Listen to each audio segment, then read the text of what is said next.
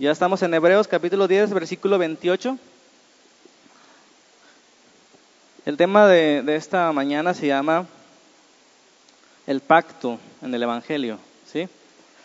Ya están familiarizados con esa palabra, pacto, que hemos venido tratando una y otra vez. Bueno, vamos a leer en el nombre del Padre, el Hijo y el Espíritu Santo. Dice Hebreos 10, 28. Así también Cristo fue ofrecido una sola vez para llevar los pecados de muchos y aparecerá por segunda vez sin relación con pecado para salvar a los que esperan. A ver, ayúdeme a leer esa última parte. ¿Para qué? ¿Para salvar a quién? A los que le esperan. Bueno, el propósito de este sermón es, ¿cuál es el gobierno de Dios en el nuevo pacto? ¿Y se acuerdan lo que significa el gobierno de Dios? Ahorita le recuerdo, pero ese es el asunto. ¿Cuál es el gobierno de Dios en el nuevo pacto? ¿Y cuál es la diferencia entre el antiguo pacto y el nuevo? Ya lo hemos tratado, pero hoy vamos a, detenernos ahí, analizar. Si hay alguna pregunta, por favor, es el tiempo. Es importante distinguir esto. Entonces, el gobierno de Dios en el nuevo pacto, la diferencia entre el antiguo y el nuevo pacto y, finalmente, la finalidad de ese nuevo pacto. ¿Por qué fue necesario un nuevo pacto? ¿Pueden responderme antes de terminar esta predicación? Si me responden bien, nos vamos y no hay predicación hoy. ¿Por qué fue necesario un nuevo pacto?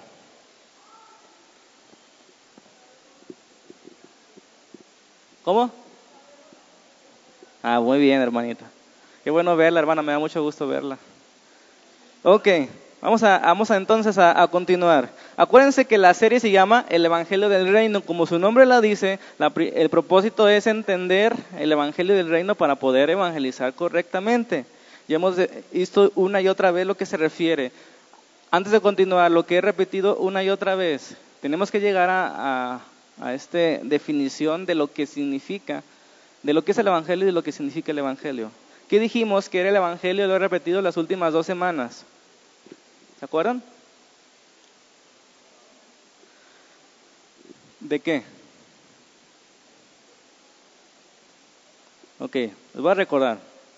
Ahí está en su boletín, pasado y pasado. El Evangelio trata, primeramente, de hechos históricos. ¿Acerca de quién? De Jesucristo. ¿De qué hechos estamos hablando? De que Él vino al mundo, se llama encarnación, ¿verdad? Se le dice así. Él vino al mundo, Él murió, fue sepultado, y Él resucitó. Todo eso es el Evangelio, de lo que Jesús hizo. Ahora, lo que ganó con lo que hizo es lo que significará el Evangelio para nosotros. Entonces, sí es cierto, el Evangelio es la buena noticia de que Dios se ha puesto al alcance del hombre por medio de Cristo. Ya hemos visto esto, el, hombre fuera de, está fuera del reino de Dios, ¿desde qué? Desde Adán. Desde Génesis 3 nació fuera del Edén y está fuera del alcance de, Dios. Dios está fuera del alcance del hombre, perdón. Hay algo que lo separa. Entonces la buena noticia es que en Cristo Dios se ha puesto accesible nuevamente al hombre. ¿Y cómo lo hace? Por medio de la obra de Cristo, que Él vino al mundo, nacido de mujer, este, nacido bajo la ley, que Él vivió una vida perfecta, que Él murió, fue crucificado, fue sepultado y al tercer día resucitó conforme a las escrituras. Ahora la pregunta es, ¿qué logró Dios por medio de esta obra de Cristo para nosotros? Y esa es la buena noticia. ¿Qué fue lo que logró Dios? ¿Oh?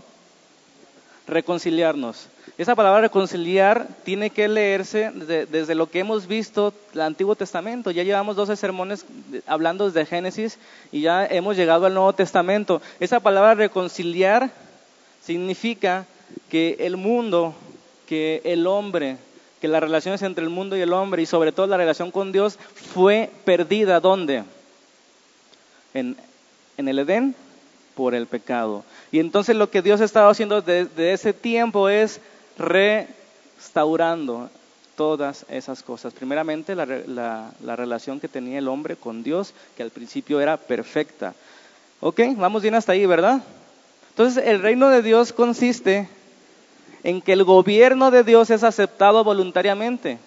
¿Sí? Porque ya hemos dicho, Dios gobierna sobre todas las naciones, Dios gobierna sobre todos los reyes, les guste o no a esos reyes, Dios es encima, Dios está encima, Dios es soberano sobre todo. Pero el reino de Dios trata de vivir bajo su gobierno voluntariamente. De eso es lo que estamos hablando, de eso trata el Evangelio, de entrar nuevamente a lo que se perdió desde el principio y vivir bajo el gobierno de Dios. ¿Se acuerdan tres puntos esenciales que hemos visto de lo que trata el reino de Dios? ¿Qué tiene que existir para que haya un reino de Dios? Por ejemplo, en, el Edén, ¿qué era necesario para que existiera una estructura del reino de Dios? Eran tres puntos, ¿se acuerdan? ¿Cuáles son? Ok, el gobierno de Dios, el pueblo de Dios. Este, bueno, estoy tapando ahí. Bueno, ya no pasa nada. Ya se lo saben de memoria. En el, para que exista el reino de Dios debe haber un pueblo, debe haber un lugar donde vive ese pueblo, donde se acerca a Dios, y debe haber un gobierno de parte de Dios para ese pueblo. ¿Sí? Desde el Edén se manifestó ese modelo. Ya lo hemos visto la semana pasada, lo vimos muy repetitivamente, ¿verdad? Vimos ese modelo. Pero se lo recuerdo. Entonces la pregunta es si, si en el huerto del Edén había un lugar que era el Edén. Había un pueblo, que era Adán y Eva. Y había un gobierno de Dios por medio de su palabra, de decir, fructificar y gobernar la tierra y no comeréis de ese árbol. Ese era el gobierno de Dios. Había un gobierno, ¿ok? Después, en el Sinaí, había un pueblo que era Israel, había un lugar que era Canaán y había un, el gobierno de Dios que era, ¿qué? El pacto, la ley de Moisés, como se le conoce también. Hemos ido escalando esos escalones, ¿verdad? Desde el Edén, después en Abraham, después con los que regresaron de, Babilonia. Dios estaba mostrando ese, modelo del reino. Ahora la pregunta es, Hemos dicho que el Evangelio del Reino es el cuarto escalón, donde ya no solamente se prendió un foco y pudimos ver claramente cuál era el plan de Dios, sino que la luz vino al mundo y resplandeció la gloria de Dios. Jesucristo es el, el resplandor de la gloria de Dios. ¿sí?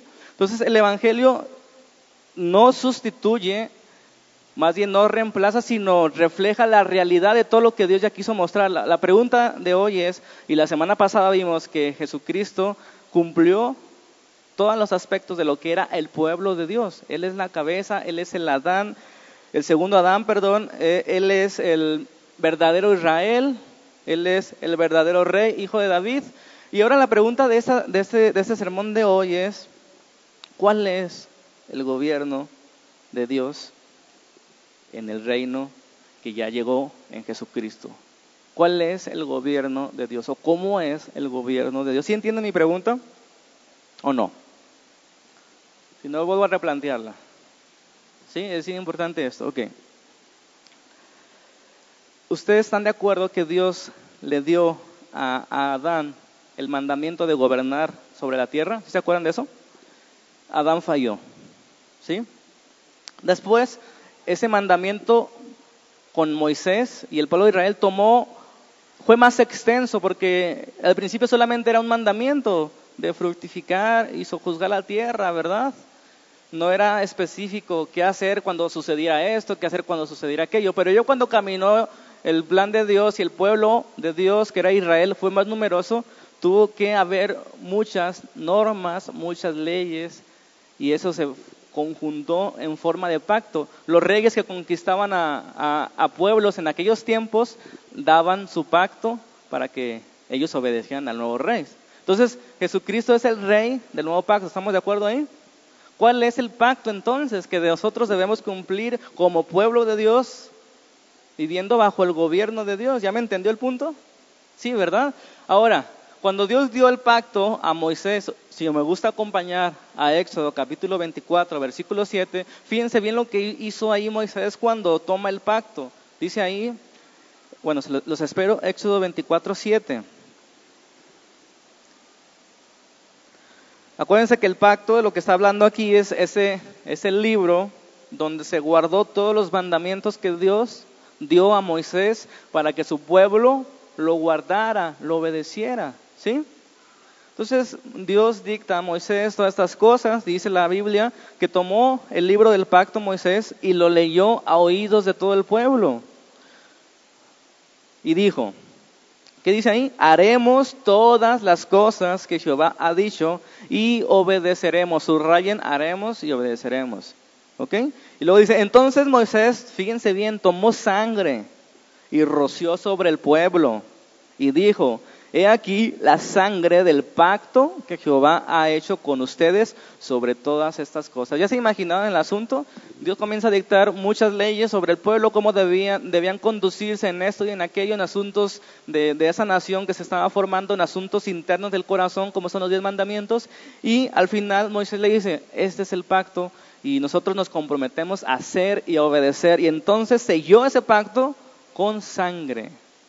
Noten el asunto de la sangre porque va a ayudarnos al final del sermón. ¿Ok? Entonces Dios comenzó a, manifestar su plan. Primero fue tenue la vista ahí, más o menos se veía un, cerillito, como dijimos. Después encendió un foco, se ve más claro su plan. Y cuando llega el tiempo de la deportación a Babilonia, cuando todos están allá, Dios, bueno, más bien antes, por medio de Jeremías profetiza acerca de un nuevo pacto, de cómo sería un nuevo pacto, ¿se acuerdan?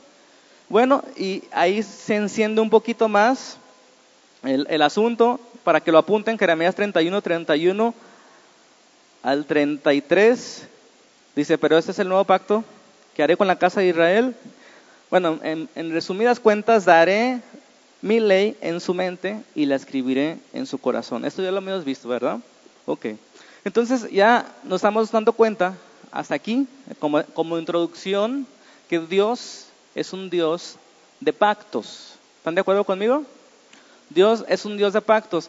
Y quiero tener cuidado cuando digo pactos en plural, porque Dios no ha cambiado de opinión.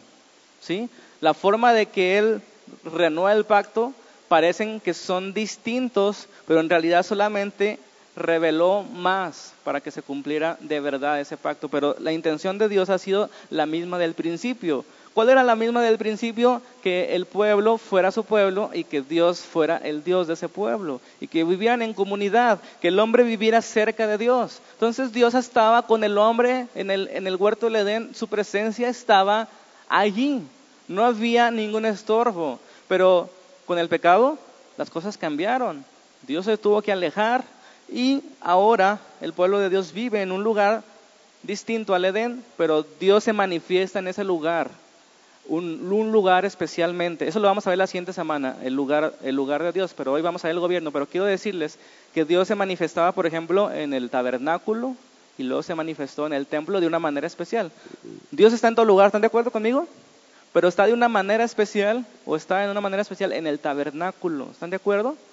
Como lo estaba en el Edén con libertad. Su presencia estaba ahí completamente. Bueno, Dios es un Dios de pacto. Entonces, el, segundo punto, ese era el primer punto como introducción, Dios de pactos.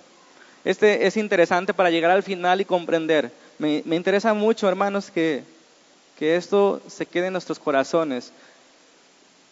El número dos es del viejo al nuevo pacto. Quiero preguntarles, si estos pactos, el viejo y el nuevo, son distintos. ¿Y qué tan distintos son? Primero, la primera pregunta.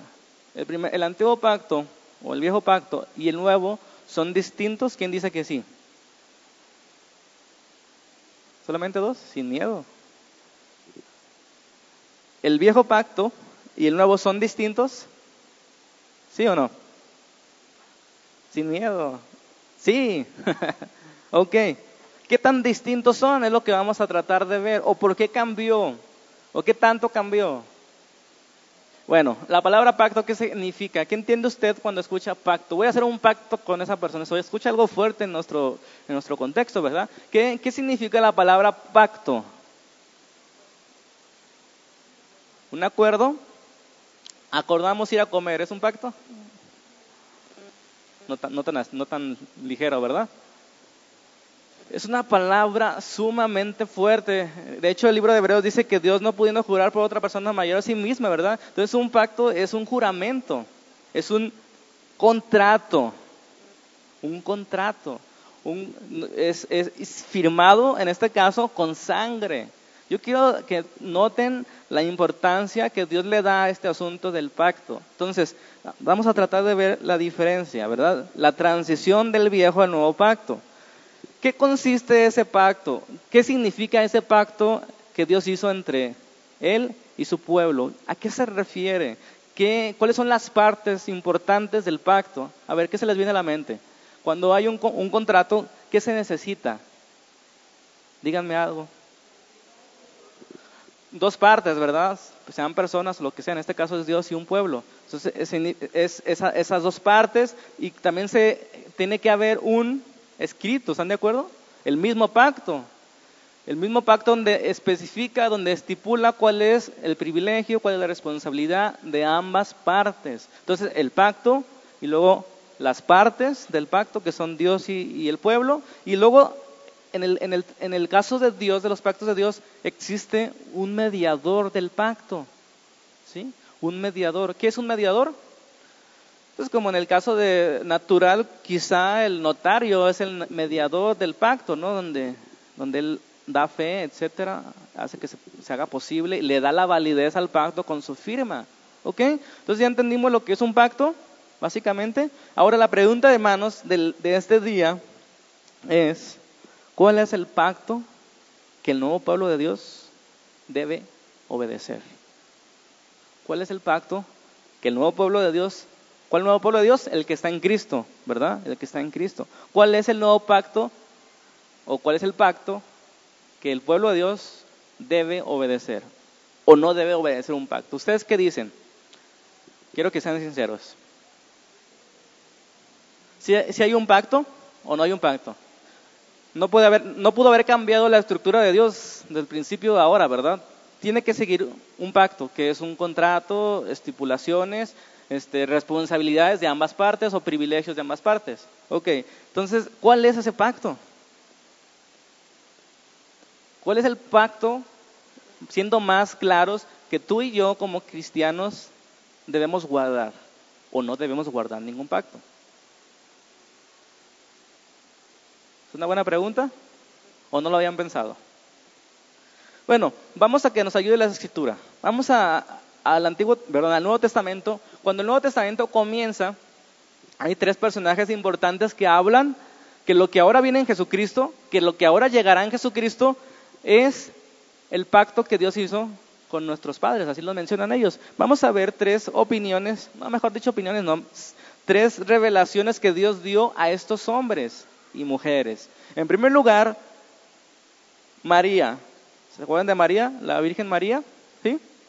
Que Dios escogió para que naciera el Mesías en su vientre.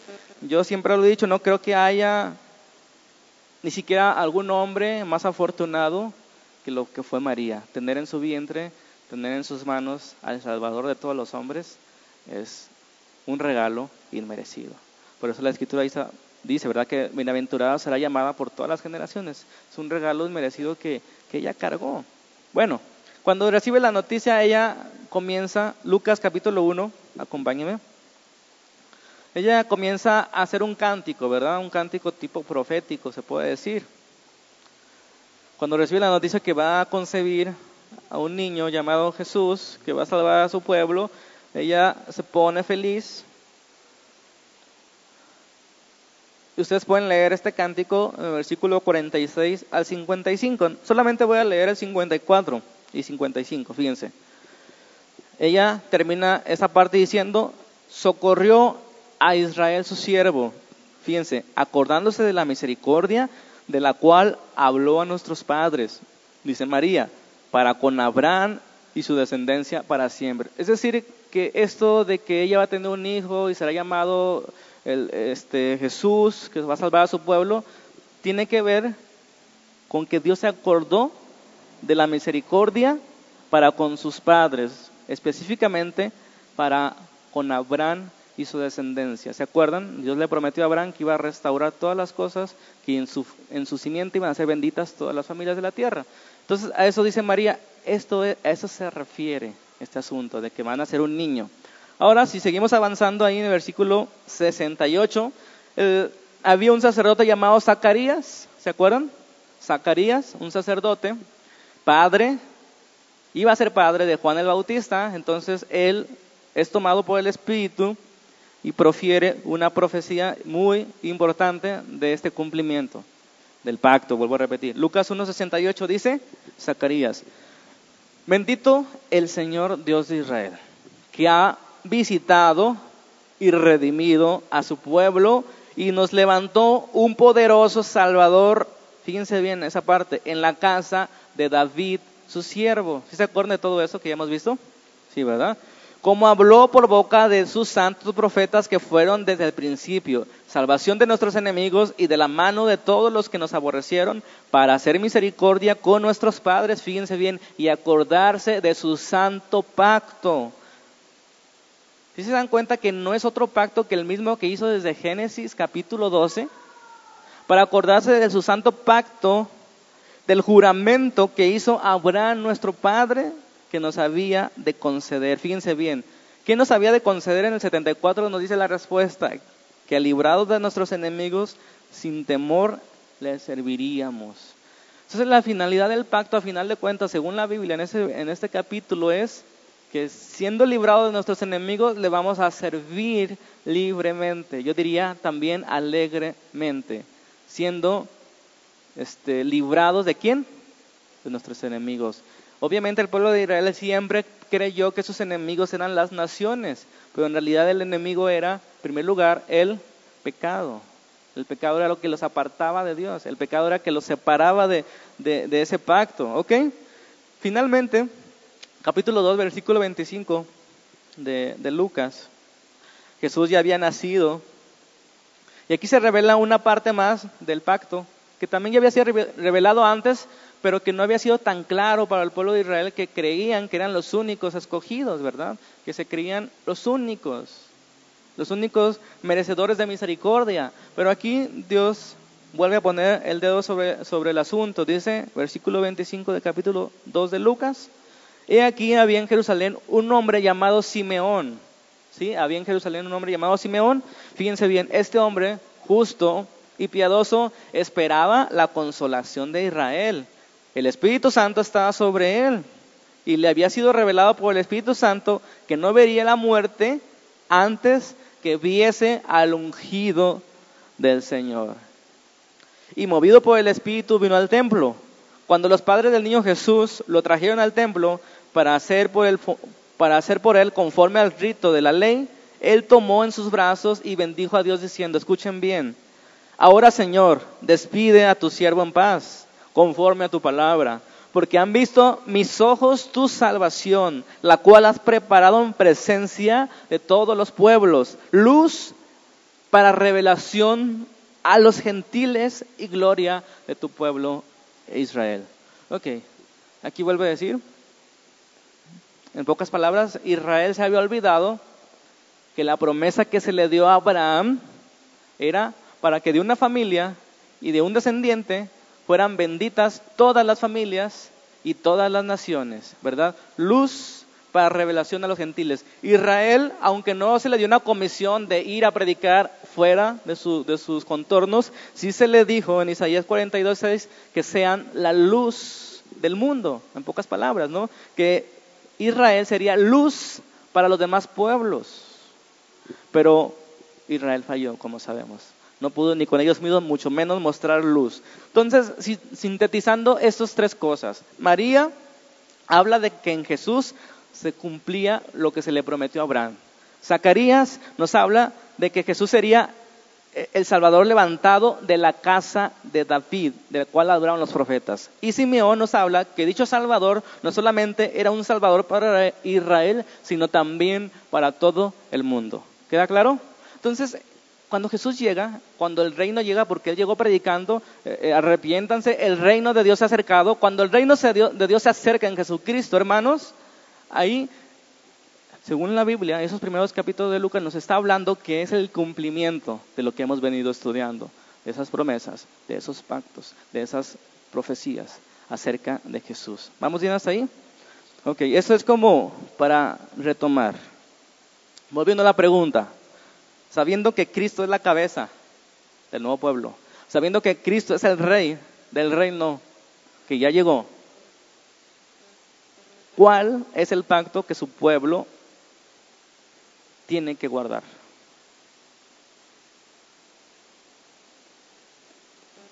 ¿Cómo? ¿Cuál, es el pacto? O sea, que el pacto es un contrato, ¿no? Es un contrato, son, este, son leyes, mandamientos, por así decirlo, y, que incluye bendiciones, ¿no? Privilegios. ¿Cuál es el pacto que el pueblo nuevo de Dios en Jesucristo debe guardar? Es, no es algo fácil, ¿eh? no, es algo sencillo llegar a esta conclusión. Este, tenemos que conocer las escrituras muy bien para no cometer un error sobre los pactos, porque muchas veces decimos, no, el pacto antiguo, ya no estamos bajo la ley, confundimos bajo la ley con antiguo pacto, y entonces ya no hay que guardar nada, Jesucristo ya cumplió todo, eh, se piensa, se piensa eso. Y, a mí me, me, ponen este, triste, nervioso, no, nervioso no, me pone pensativo de que aquel pueblo de Dios de Israel se les dio mandamientos muy específicos, ¿verdad? Y ellos en su debilidad intentaban cumplirlo, ¿sí? Guardar los sábados, guardar las fiestas que apuntaban a Cristo, hacer sacrificios diarios, este, ir a la hora de la oración, por ejemplo, eh, diezmos, ofrendas, sacrificios. Se les especificaba muchas cosas de cómo conducirse. Y entonces a mí me, se me parece extraño si todo ha ido mejorando. ¿Sí están de acuerdo que ha ido mejorando? O sea, la, la revelación ha ido mejorando de parte de Dios. No que estaba mal antes, sino que se ha ido revelando más cosas. Entonces, el nuevo pacto es mejor que el anterior. ¿Están de acuerdo conmigo? El nuevo rey, que es Jesucristo, es mucho mejor que todos aquellos que apuntaban a Él. ¿Están de acuerdo? El sacerdote de hoy, que es Jesucristo, era mucho mejor que los sumos sacerdotes del Antiguo Testamento. ¿Sí? Y ahora la pregunta es, ¿por qué el pueblo de Dios hoy no es mejor que aquel pueblo de antes en cuanto al compromiso de guardar su ley? ¿Sí se dan cuenta de lo que estoy tratando de decir? Y nos hemos olvidado, decimos, no, el pacto ya quedó atrás. Pero no hay un nuevo pacto, no hay un nuevo pacto al cual debemos obedecer y hacer como decía Éxodo con respecto al otro pacto. Es una pregunta. No hay un pacto que los creyentes deben guardar. Es una pregunta interesante y no me la tomen al legalismo, porque no estoy hablando de salvación, porque el pacto se le dio ya a un pueblo salvo a un pueblo rescatado, no se le dio para que fuera salvo, ¿verdad que no hayamos visto eso anteriormente? Entonces, Jesús comienza su ministerio. Jesús comienza predicando, por ejemplo, en el Sermón del Monte, capítulo 5 de Mateo, si me acompañan, comienza predicando acerca de las bienaventuranzas del reino de Dios. Él comenzó a predicar sobre el reino de Dios y dijo, bienaventurados los pobres en espíritu, porque de ellos es el reino de los cielos y comienza a dar una serie de bienaventuranzas con respecto a cómo son los habitantes del reino de Dios. Yo te pregunto, ¿tú estás en el reino de Dios? ¿Has creído en Jesucristo? Si tú crees en Jesucristo, estás en el reino de Dios ya. Ya has llegado al reino. Amén. Entonces Jesucristo ahí comienza un sermón del monte a hablar acerca de la ley. Y si se dan cuenta, él no está diciendo, no, olviden todo lo que dije anteriormente, olviden todo lo que dije, lo que le dije a Moisés, hoy esto, voy a dar otras leyes. No, no dijo eso, sino más bien vino a interpretar correctamente las leyes. Y en el capítulo 17, perdón, versículo 17 del capítulo 5 dice, no piensen que he venido para abrogar la ley de los profetas. No he venido para abrogarla, sino para cumplirla. Porque de cierto les digo que hasta que pasen el cielo y la tierra, ni una jota, ni una tilde pasará de la ley, hasta que todo se haya cumplido. De manera que cualquiera que quebrante uno de esos mandamientos muy pequeños, y así enseña a los hombres, muy pequeño será llamado en el reino de los cielos, mas cualquiera que lo haga y los enseñe, ese será llamado grande en el reino de los cielos. Porque les digo que si vuestra justicia no fuere mayor que la de los escribas y los fariseos, no entraréis en el reino de los cielos. Eso está un poco peligroso si lo tomamos que nosotros tenemos que hacer las cosas para ganar el cielo, ¿sí? No es así. De hecho, Jesucristo vino a cumplirlo. Vino a cumplirlo para que las maldiciones de la ley no cayeran sobre nosotros y para que las bendiciones de la ley pudiéramos nosotros obtenerlas. Pero la pregunta es, ¿hay un compromiso del pueblo de Dios para con Dios en ese nuevo pacto? ¿O cómo Dios manifiesta su gobierno en esta nueva era del, del reino? Ya vimos que con Adán lo manifestó de una forma, con Moisés lo manifestó de otra forma. Ahora la pregunta es, ¿cómo hoy se manifiesta el reino de Dios, perdón, el gobierno de Dios? Él es el rey, ¿están de acuerdo? Jesucristo es el rey de reyes y señor de señores de este nuevo reino. ¿Cómo nosotros nos sometemos a ese rey? ¿Qué reglas debemos seguir? Y estoy captando su atención y, su, y la, idea del punto. ¿Sí o no? Bueno, espero no confundirles, porque no es fácil. Cuando Jesús termina esto que le estoy mencionando aquí, de no he venido a cumplir la ley, él dice tres cosas, ¿verdad? Dice varias cosas, pero me acuerdo de algunas. Por ejemplo, tú, ustedes escucharon que fue dicho, no matarás. ¿Se acuerdan de eso? Eso no quiere decir que ahora sí puedes matar, no, ¿verdad? Al contrario, las reglas, por así decirlo, los mandamientos del nuevo reino son más profundas. Ustedes escucharon que fue dicho por los antiguos, no matarán. Pero yo les digo que si uno de ustedes odia a su hermano, ya lo ha asesinado en su corazón. ¿Qué es más difícil?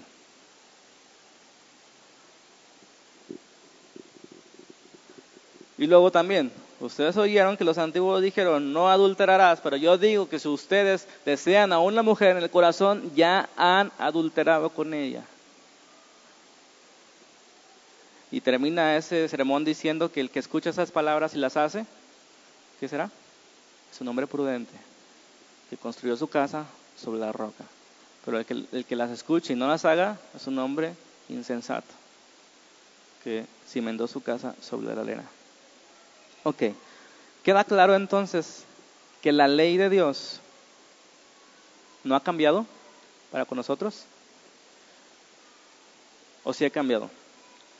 Tenemos que distinguir también que hay, hay leyes que eran temporales y hay leyes o sacrificios que apuntaban a Cristo. Pero dentro de esas leyes hay algo, hay propósitos de Dios que se le llama principios eternos, ¿verdad? Como, por ejemplo, había situaciones de que si tú le robabas un asno a tu vecino, tenías que reponérselo y darle todavía el 20% más, ¿sí? Como retribución. Eso, aunque hoy no aplica porque no tenemos la mayoría de nosotros asnos, ¿ustedes creen que no nos enseña algo acerca de nuestro corazón? Cuando tomemos algo que es ajeno, no debemos devolvérselos y aún más.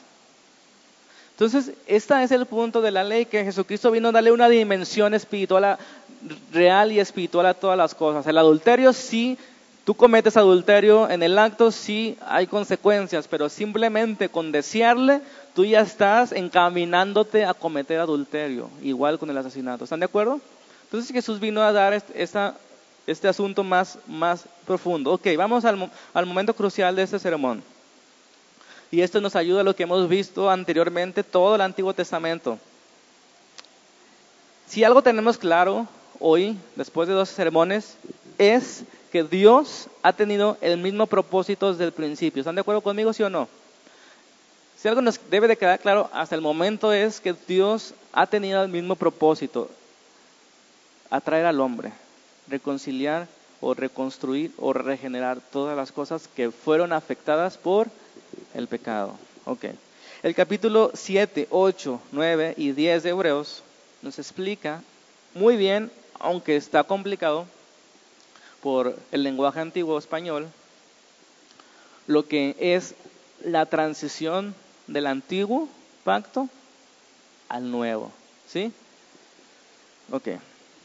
Vamos a leer, vamos a abrir el capítulo 8.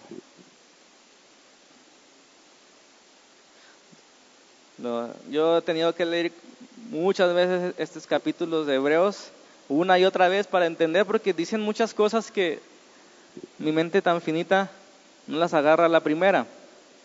Así que vámonos lento. Capítulo 8.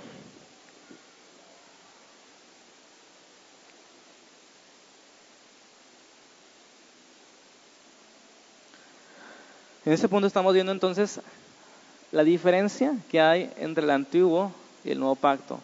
¿Qué fue lo que cambió si es que cambió algo, vale? Ok. Ahí dice al principio que Jesús es fiador de un mejor pacto, ¿sí? O un mediador. Versículo 6.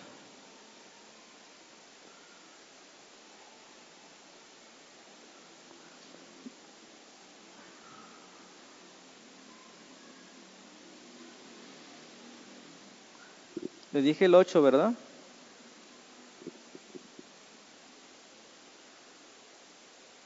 Permítame.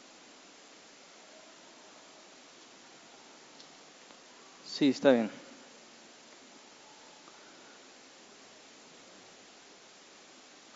Ok, desde el 6, versículo 6, capítulo 8.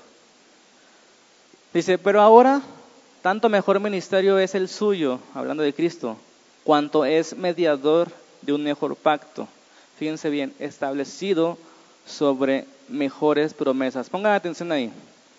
¿Qué alcanzan a leer? Un mejor pacto está haciendo una distinción de uno anterior que no era tan mejor. ¿Están de acuerdo conmigo?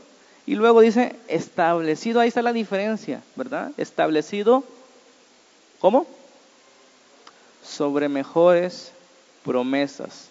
Siete, porque si el, aquel primero hubiera sido sin defecto, ciertamente no se hubiera procurado lugar para ese segundo.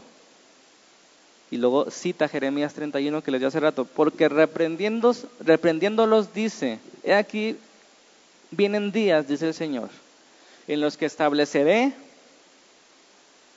con la casa de Israel y la casa de Judá un nuevo pacto.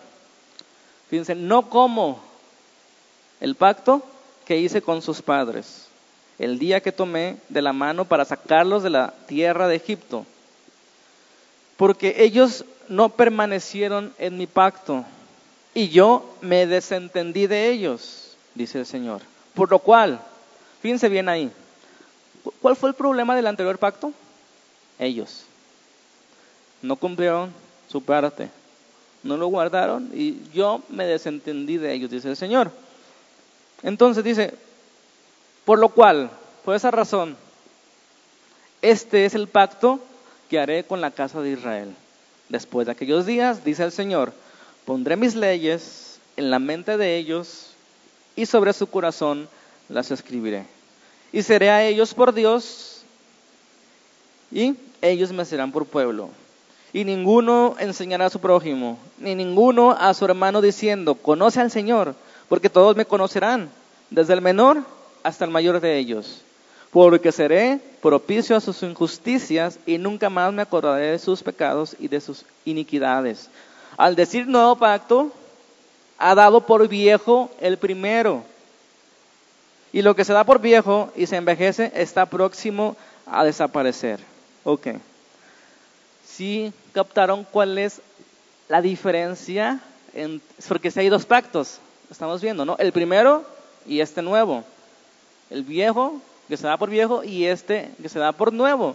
Si alcanzan a notar por qué fue necesario un nuevo pacto y cuál es la diferencia del antiguo. ¿Por qué fue necesario un nuevo pacto? Ya lo dije hace rato.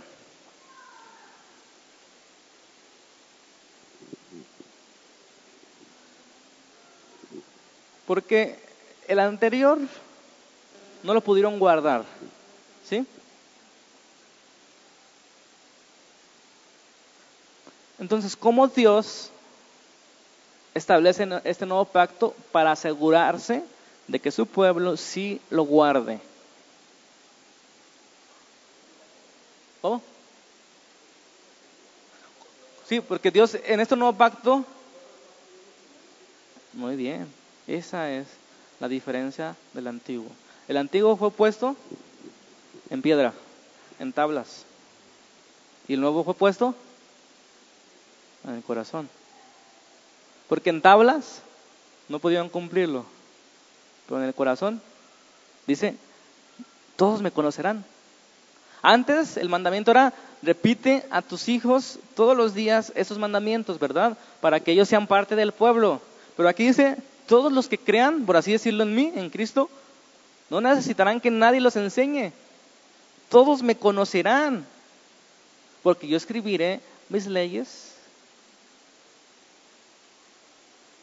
las pondré en su mente, perdón, y luego dice, las escribiré en su corazón. Esa es la forma en que Dios asegura que el nuevo pueblo va a guardar el pacto. ¿Sí quedó claro? Entonces fue la forma en que Dios dio a su pueblo ese pacto en su mente y en su corazón. Nos queda claro y nos consta, hemos repasado todo el Antiguo Testamento, que el que falló en el pacto fue el pueblo, Israel.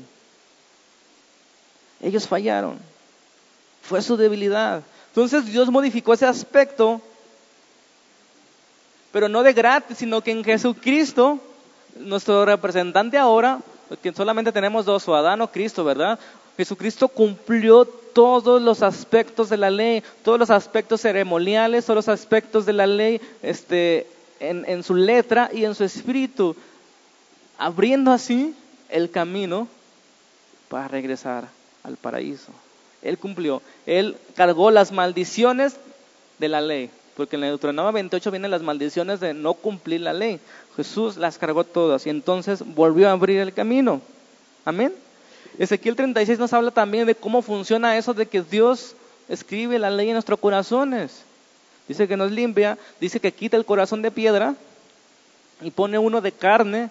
Dice que pone su espíritu sobre nosotros para andar en sus obras. Vamos a leerlo para no para que a ustedes les quede más claro. Ezequiel 36.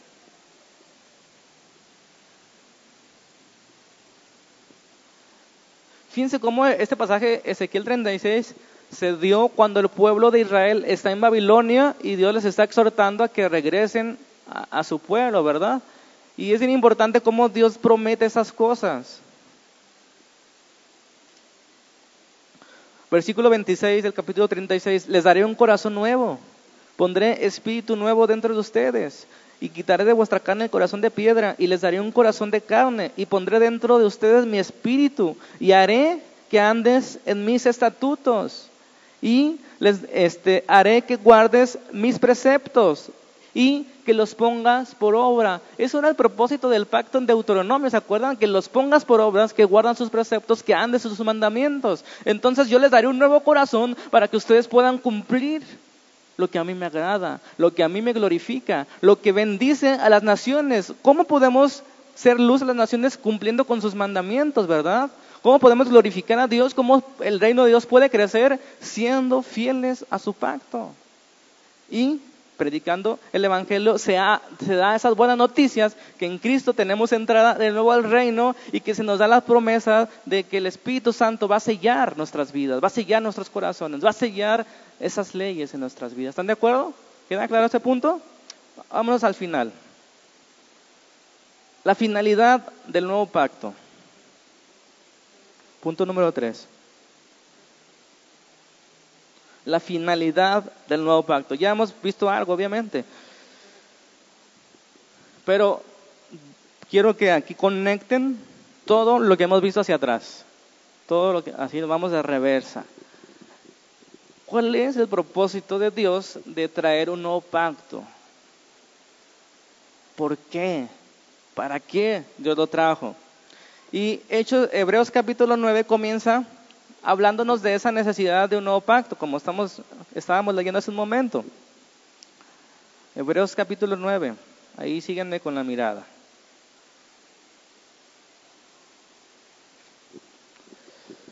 Fíjense bien, Dice, empieza diciendo que antes, en el antiguo pacto, había necesidad de muchos sacrificios. ¿Se acuerdan de eso? Había necesidad de muchos sacrificios, había necesidad que muchos sumos sacerdotes presentaran muchos sacrificios cada día para limpiar los pecados. Pero todo eso no eran suficientes para arrancar el pecado de raíz de los corazones de los seres humanos esos sacrificios solamente obtenían cierta paz con Dios y perdón, pero no podían quitar el pecado. ¿Están de acuerdo? Pero Jesús dice, por su propia sangre, entró una vez y para siempre en el lugar santísimo, habiendo obtenido eterna redención. Por su sangre entró una vez y para siempre. ¿Para qué? Para arrancar el pecado. Hermanos, todo lo que estamos viendo lleva a la final finalidad de arrancar el pecado para que Dios cumpla sus propósitos, que, sea, que el pueblo sea su pueblo y que Él sea su Dios. ¿Pero qué estorba? El pecado.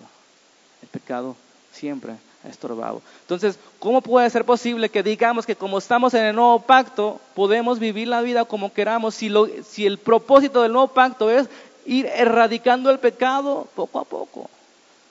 Todavía pecamos, ¿es cierto? Sí. Pero el pecado ya está crucificado en nuestra carne juntamente con Cristo y está condenado a morir. Hebreos 9:18, fíjense bien. Hebreos 9:18, de donde ni aún el primer pacto fue instituido sin sangre. Porque habiendo anunciado Moisés todos los mandamientos de la ley a todo el pueblo, tomó la sangre de los becerros y los machos cabríos con agua, lana, escarlata y hisopo y roció el mismo libro y también a todo el pueblo, lo que vimos al principio en, Éxodo, ¿verdad? Aquí está repitiéndolo. Roció el libro y todo el pueblo diciendo, esta es la sangre del pacto que Dios os ha mandado. Y además de esto, roció también con la sangre del tabernáculo y todos los vasos del ministerio, fíjense. Versículo 23. Fue pues necesario que las figuras de las cosas celestiales fuesen purificadas así, pero las cosas celestiales mismas con mejores sacrificios que estos, porque no entró Cristo en el santuario hecho a mano, figura del verdadero, sino que sino en el cielo mismo para presentarse ahora por nosotros ante Dios y no para ofrecerse muchas veces como entra el sumo sacerdote en el lugar santísimo cada año con sangre ajena. De otra manera le hubiera sido necesario sufrir muchas veces desde el principio del mundo, pero ahora, ahora el libro de Hebreos está hablando cuando Jesús ya vino, murió y resucitó. Ahora, en la consumación de los siglos, se presentó una vez para siempre por el sacrificio de sí mismo para quitar de medio el pecado. ¿Queda claro? El pecado. Versículo 28. Así también Cristo fue ofrecida una sola vez para llevar perdón. Así también Cristo fue ofrecido una sola vez para llevar los pecados de muchos y aparecerá por segunda vez, ya sin relación con el pecado, para salvar a los que los esperan, a los que le esperan. Hermanos, no perdamos de vista el punto. Adán cayó en el pecado y Dios ha desde el principio manifestado su intención de erradicar el pecado. ¿Sí? Esa ha sido su intención. Porque Dios sigue siendo sabio, sigue siendo santo. Y lo que separa al hombre es el pecado. Dios ha encaminado sus propósitos desde el principio, desde Génesis 3, dándonos destellos de sus propósitos, de que Él va a restaurar todas las cosas como estaban al principio, que el hombre viviera cerca de Él, en comunión con Él, disfrutando de Él, bajo el gobierno de Él. Amén. Eso está restaurando Dios. No podemos como pueblo de Dios tomar a la ligera el pecado, porque a eso vino Jesucristo, arrancar el pecado de nuestras vidas. El pecado fue lo que trajo la muerte. La muerte es la paga del pecado. Y si Jesús vino a dar vida, vida, perdón, como dice, la paga del pecado es la muerte, mas la dádiva de Dios en Cristo Jesús es vida eterna. Amén. Son las cosas contrarias. El hombre trajo por el pecado la muerte, el primer hombre, Adán, pero el segundo hombre, que es Jesucristo, trajo por medio de su justicia, de su resurrección, vida a todos aquellos que creen en Él, que creen en su sacrificio. Eso es lo que Dios ha venido cumpliendo poco a poco desde Génesis 3. Y ya ha dado el primero y gran y suficiente paso en la cruz del Calvario, derrotando a la muerte y los poderes infernales. Hermanos, ya no somos esclavos del pecado. Ya no somos esclavos del pecado. Amén. Jesús ha vencido. Esa es la finalidad. Arrancar el pecado Y en Cristo somos nueva criatura. Eso tenemos que relacionarlo con el Evangelio. Es importante que entendamos todo lo que hemos visto. El Evangelio no es simplemente que se cambien de religión. No es simplemente que digan una oración. El Evangelio es todo ese proceso de rescate del pecado y de camino a la tierra prometida, diciéndoles que Jesucristo ha resucitado y que Dios lo ha hecho Señor y Cristo y que en Él tenemos entrada a la gloria, al paraíso a lo que era al principio, que somos reconciliados con Él y que ahora seguimos al Rey y que ahora se nos, se nos da un nuevo pacto si creemos en Él en nuestros corazones y que ahora lo estamos siguiendo o mejor dicho esperando en su segunda venida, en su gloria, cuando va a restaurar nuestros cuerpos y toda la tierra y la creación. Hermanos, sería ilógico pensar que no hay un pacto debemos guardar, puesto que si las exigencias del pueblo antiguo eran santas, eran buenas, ¿cuánto mayor la de un mejor pueblo que fue atraído por mejores promesas, por un mejor mediador y, por, y siendo partícipes de un mejor pacto? ¿Alcanzan a verlo? ¿No creen que las, las exigencias para el pueblo de Dios deberían ser más grandes? Un pueblo equipado un pueblo creado para las buenas obras, un, un, pueblo sellado por su espíritu, un pueblo que recibió un nuevo corazón, un pueblo que es hecho nueva criatura. ¿Cómo no somos llamados a más grandes cosas que los antiguos? ¿Se alcanzan a verlo? Decía al principio, ¿verdad? Zacarías decía que librándonos de nuestros enemigos, sin temor le sirviéramos a Él. Jesús ha sellado el nuevo pacto y con eso termino. Con Moisés, ¿se acuerdan? Moisés dio sus leyes delante del pueblo, las leyó y selló el pacto, ¿cómo? Rociando el libro y rociando el pueblo, rociando el tabernáculo. Ahora, tengan eso en mente. Jesucristo, el último día, la última noche, la última cena, Lucas 22, 14, estando con sus discípulos, el día de la Pascua, el día que sacrificaban al cordero los israelitas, Jesucristo se sienta con sus discípulos en la mesa, sellando este nuevo pacto. Cuando era la hora, se sentó a la mesa y con él los apóstoles. 15. Y les dijo, cuánto he deseado comer con ustedes esta Pascua antes de que padezca. Porque os digo que no la comeré más hasta que se cumpla el reino de Dios. Y habiendo tomado la copa, dio gracias y dijo, tomad esto y repartidlo entre vosotros, porque les digo que no beberé más del fruto de la vida hasta que el reino de Dios venga. Y tomó el pan y dio gracias y lo partió y les dio diciendo, este, esto es mi cuerpo que por ustedes es dado. Haced esto en memoria de mí. De igual manera, después que hubo cenado, tomó la copa diciendo, escuchen bien, esta es la copa, perdón, esta copa es el nuevo pacto en mi sangre que por ustedes se derrama. ¿Entendieron? Jesús estaba diciéndoles en pocas palabras aquella sangre que Moisés roció sobre el pueblo y sobre el pacto es la mía, que es derramada por ustedes, por mi nuevo pueblo, por aquellos que creen. Amén.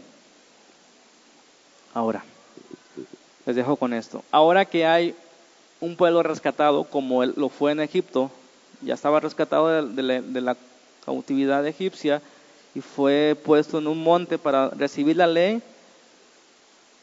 debe haber, ya cuando se da un pacto, debe haber un gobernador que haga cumplir ese pacto. ¿Sí? El sacerdote es el mediador, pero un gobernador que haga cumplir el pacto. Obviamente en los tiempos del pueblo de Israel eran los reyes, pero si ellos no pudieron con sus propias vidas, ¿cómo iban a decirle a los demás guarden el pacto? Por eso Dios tuvo que mandar profetas.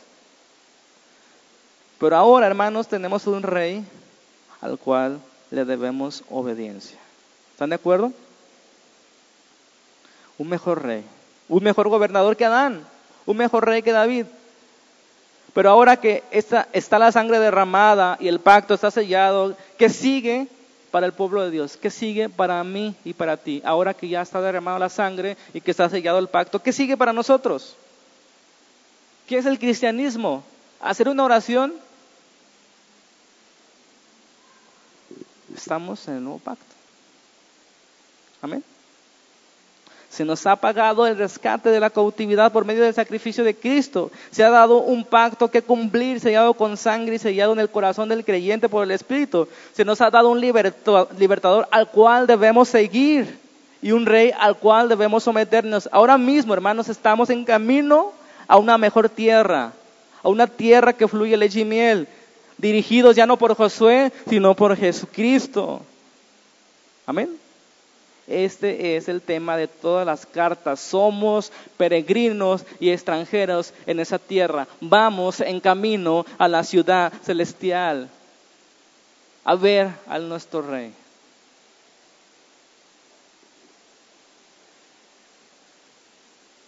Ofrecido una vez y para siempre, dice, aparecerá por segunda vez sin relación con el pecado para salvar a los que lo esperan.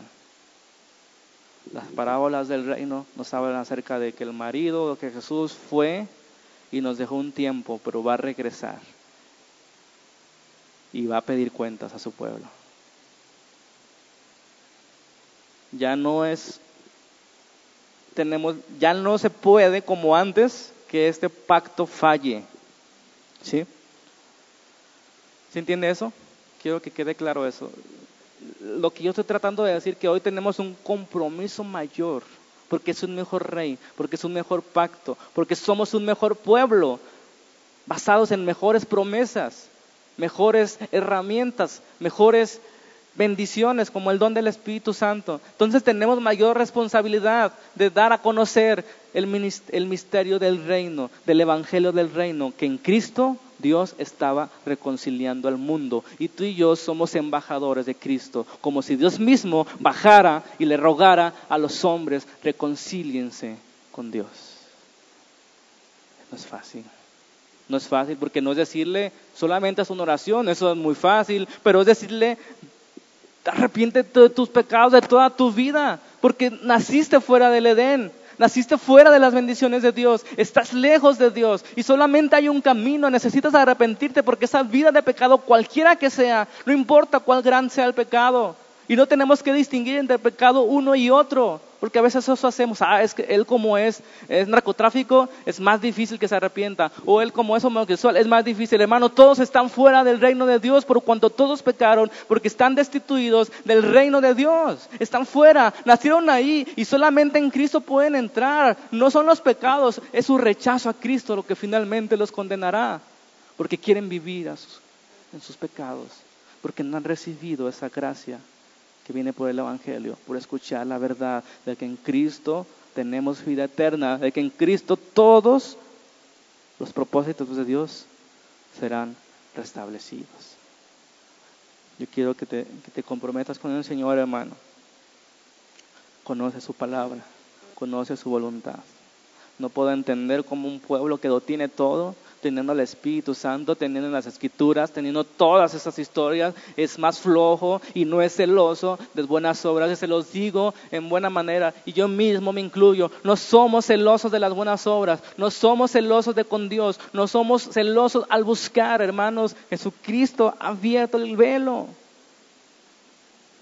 Podemos entrar, podemos recibir el oportuno socorro podemos tener comunión con Dios como la tuvo en algún momento Adán, pero no deseamos a Dios. Y eso es triste. Vamos a orar. Padre, hay sentimientos encontrados cuando hablamos estas cosas, Señor, al recibir tanta gracia inmerecida, una salvación tan grande promesas tan grandes, Señor, una herencia incorruptible, un reino inconmovible que nos has dado por medio de Jesucristo, que ahora mismo somos benditos con toda bendición espiritual, pero a veces somos tan necios, tan ciegos del reino de Dios que rechazamos las bendiciones de estar en tu presencia, de entrar continuamente, de recibir ese socorro, de ir primeramente contigo, de buscar primeramente el reino de Dios, de orar, venga tu reino y hágase tu voluntad.